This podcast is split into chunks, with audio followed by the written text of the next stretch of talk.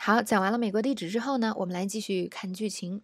现在呢，我们已经知道这个人他叫 Water White。那么中国的同学们给他起了一个外号，叫做老白。以后我就叫他老白了。老白呢，拿着一把枪走到了主路上，然后对着远处警笛飘来的方向，貌似要跟警察决一死战的样子。正在大家都觉得，诶，到底怎么回事的时候，片头出现了。我们这个《Breaking Bad》片头出现了。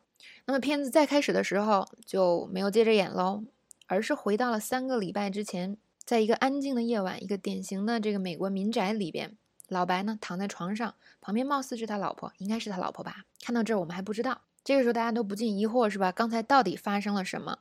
那么这是一个很常见的这个美剧开场手法，我们来科普一下，它叫做 cold open 或者 teaser，目的呢就是吸引观众的注意力和防止大家换台喽。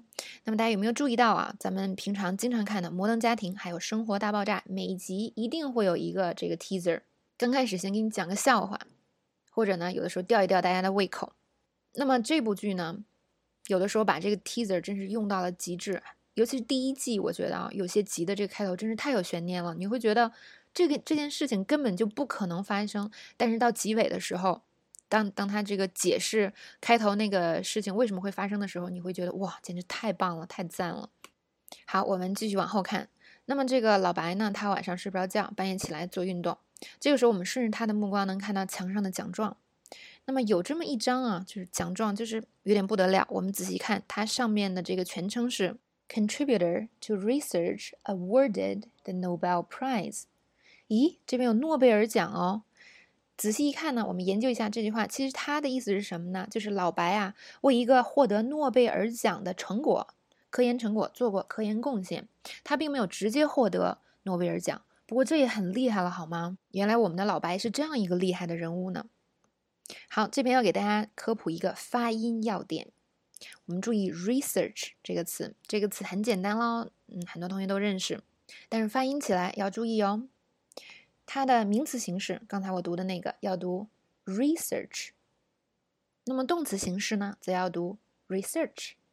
不知道大家能不能听出区别呢？能听出区别，恭喜。如果听不出区别的同学，一定要仔细听我后边讲的这些事情。那么第一点，我们要知道的就是这种名词性和动词性长得一样的这这样的词呢，很多的时候它的重音是要发生偏移的。那么它有一个比较容易记的规律：如果它做名词来用的时候，重音在第一个音节上；而做动词用的时候，重音在第二个音节上。我们来看几个例子。刚才这个。research 是吧？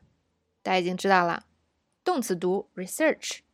那么第二个词 insult 就是名词性的读法，动词读 insult。还有 permit，sorry permit，那么这个是名词的读法，动词就读 permit。那么刚才说的这几个词呢，比如说 insult 这个冒犯。还有像 research 这种词，它的这个名词和动词的区别不是特别大，意思的区别不是特别大。嗯，可是呢，有些词它的名词和动词是完全不一样的意思。比如说 object 这个词，它的这个名词呢有，比如说物体的意思，但是动词呢 object 就是反对的意思。那这个时候意思完全不一样了。如果你把重音读错了，外国人可是真心听不懂哦。那作为同作为中国人呢，因为我们有一样的思路，所以其实很多中国人可以听懂这种读错的这样的词，但是外国人很多时候你放在句子里，他就真心不明白你到底说了些什么。好，这是第一点。那么第二点呢，就是关于 syllable stress 的概念，这个概念特别重要。我们把它翻译成中文就是单词重音啊，或者说音节重音。什么叫音节重音呢？那么每一个词呢，都是由好几个音节组成的，一个最少一个音节是吧？比如说 research 这个词，啊，音节呢就是一个元音和一个辅音组成的最小发音单位。有的时候它也可以是只是一个元音，比如说我们说 apple 这个词，那么 a 是吧？它就只是一个元音组成了一个音节，那么 po 就是另外一个音节。那么像 research 这个词有几个音节呢？research 两个音节。我在这个讲课之后才发现呢。也就是做了英语老师之后，才发现有很多同学是完全不注重这个所谓的 syllable stress。那么最啊最恐怖的现象是，有些同学不呃背单词的时候不管单词的发音，这是第一。那么有些同学管单词的发音了，但是他不去管单词的重音，也就是我看到这个音以后呢，我知道它大概怎么发，但它重音在哪儿，我不是很在意。如果你有这两个坏习惯的话，请一定要赶快改过来哟。那第三个问题就是，有些同学他已经知道了这个重音应该放在什么地方，但是呢，他并不在意这个重音到底应该怎么发。那这也是一个很恐怖的事情，因为如果你发的不对，那么这个，啊，这个单词读出来效果也不对。我们来看一啊，看几个大家常犯的错误。第一个，不懂重音和非重音的区别。比如说 research，那么重音在的这个音节呢，它需要读的长一点，那么它需要读的重一点。你看 research，那么重音在 search 上，我们不能读 research，那么它就变成一样的了。啊，那么名词呢读 research，那么 re 这个时候要长一点 research。第二个呢就是不在重音的这个音节，通常啊很多时候会有一个这个弱读的这么一个概念。很多同学呢读 research 的时候，第一个也读得很重 re research 或者 research。那么这种感觉的话，第一个就第一个音节完全没有弱化。那外国人是不会这样说英语的，或者美国人应该不会这样读的。那么第一个呢，要把它弱化，变成 research，research。那么关于弱读呢，以后我们的发音课也会讲很多。那么第三个呢，就是很多同学都存在的一个问题，就是读一个单词的时候，把它的音节当中文来读。比如说呢，前一阵给大家纠音的时候，reasonable 这个词，很多同学会读成 reasonable。